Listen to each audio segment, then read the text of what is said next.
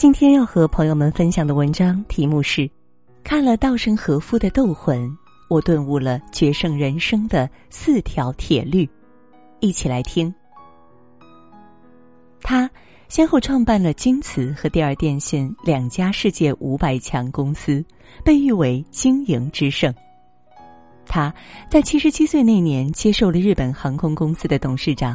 仅用短短一年的时间，就让宣告破产的日航起死回生，利润达到了世界第一。他凭借自己的智慧和能力，让原本骄傲的美国人也低头臣服。他就是日本著名的实业家稻盛和夫。很多人都会好奇，稻盛和夫是如何把事业做得如此成功的，而答案就藏在《斗魂》。稻盛和夫的成功热情这本书中，在书里，稻盛和夫通过一百零七个小节和十二个问答，真诚的向读者们讲述了自己的经营之道。与市面上很多的成功学书籍不同，这本书并不是在教我们如何走捷径，而是在告诉我们，踏踏实实的走正道才是通往成功最快的路。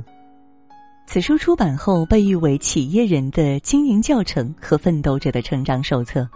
松下电器的创始人松下幸之助更是强烈推荐每个年轻人都要去读一读这本书。下面就让我们一起去书中了解稻盛和夫的至善哲学，共同探索成功人生的密码。无论做什么，都要带着善念开始。有句话说得好：“动机是一切的开始。”在稻盛和夫看来，不管一个人想要做什么，都先要有一个正确的动机。那么，什么才是正确的动机呢？那就是体现善的动机。这里的善指的是无论在谁看来，普遍都是好的。直白的说，便是要对大多数人有利。稻盛和夫提到，自己在开发新型陶瓷的时候，总是在内心提醒自己。绝不为了眼前的小利偷工减料，一定要找到最优质的材料。正是这种信念，使他研究出了独一无二的新型陶瓷材料，引领日本陶瓷走向了世界。有时候，善念的力量不会在最初就显现出来，却会默默的影响着未来的结果。哈佛商学院的著名教授克莱顿·克里斯坦森发现。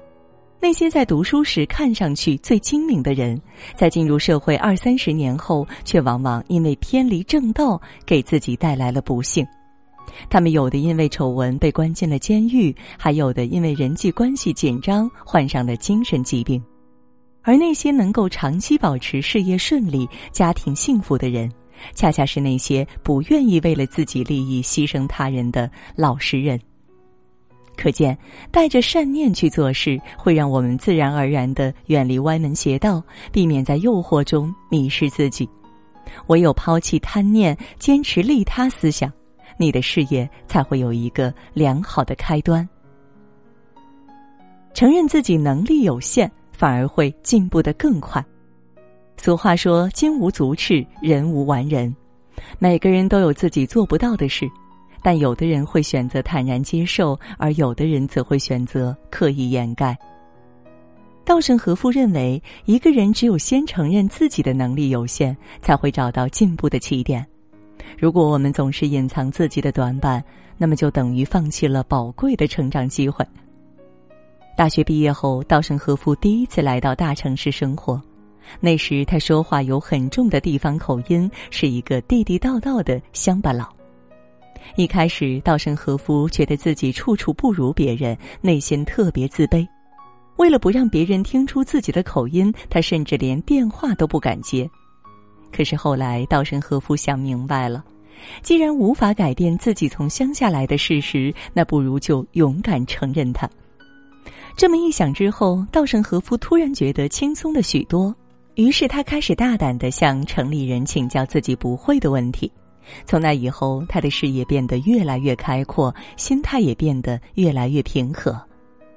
很多时候，你越担心暴露自己的问题，这种担心就越容易成为你的思想包袱；而一旦你敢于直面问题，丢掉这个包袱，很多困难反而就迎刃而解了。因此，当你发现自己的不足时，请勇敢的承认它，接纳它。只有这样，你才能以开放的心态拥抱世界，让自己获得真正的进步。信任不是向外求，而是向内求。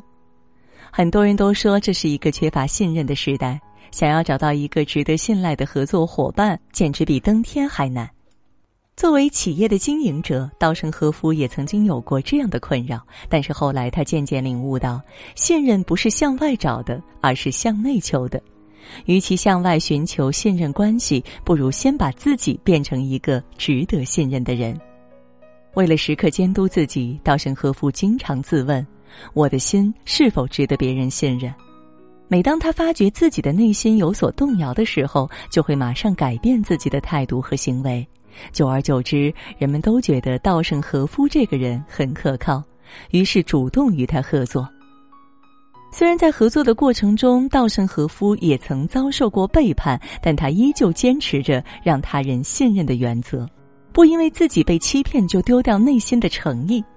就这样，稻盛和夫慢慢拥有了一批非常信任自己的客户。随着这些客户的增加，他的商业规模也越做越大。其实，人与人之间的关系是互相流动的。当我们自己变得可信时，他人自然也更愿意以心待心的对待我们。河南有位叫花书曾的老人办了一个面粉厂，那儿存放着村民们的粮食。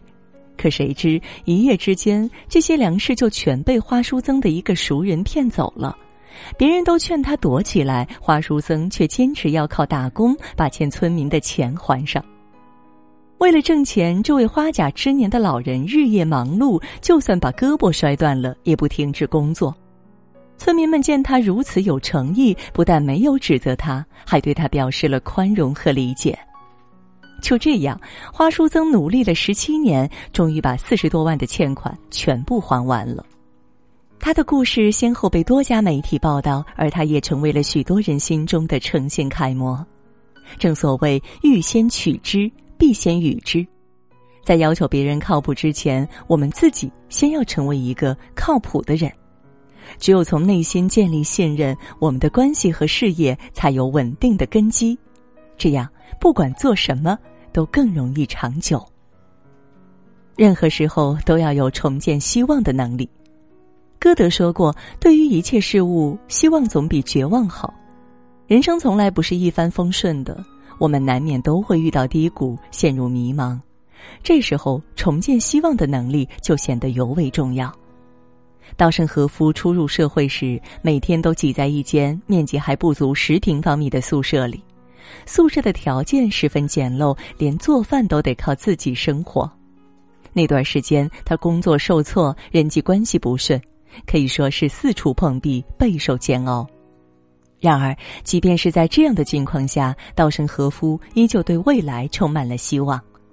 每当他心情低落的时候，就一个人坐在河边放声歌唱，为自己打气，一直等到重振精神才回宿舍休息。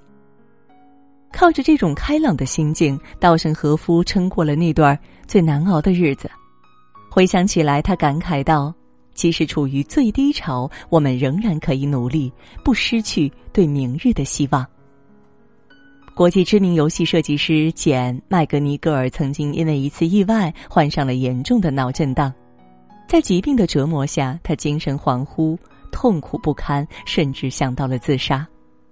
然而，就在濒临崩溃时，他的脑海里突然冒出了这样一个想法：不如把痊愈的过程当成一场游戏吧。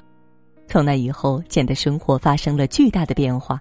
他不但感觉痛苦明显减弱，而且身体的康复速度也更快了。有时候，生活就像一场游戏。当我们以为眼前的困难再也过不去的时候，其实那可能只是我们人生中一个小小的关卡罢了。只要再往前走一点，可能又是一个崭新的开始。因此，永远都别放弃内心的希望。如果你正生活在废墟之中，那就抬头看看星空，或许明天又是不一样的一天。走人间正道才是最快的路。在这个世道，想要成功的人很多，但真正愿意踏踏实实获得成功的人却很少。欲望、贪念、私心，总是在召唤我们去选择那些看上去更轻松的路，也就是所谓的捷径。但其实，成功靠的不只是方法，更是心法。没有了稳定而强大的内心，我们就很容易迷失自己。那样走得越快，就离自己的初心越远。因此，无论什么时候，人都不能忘记自我的审视。只有舍弃杂念，我们才能在混沌中活出清醒。要相信，纵使世上的道路有千万条，唯有走人间正道，才是最快的路。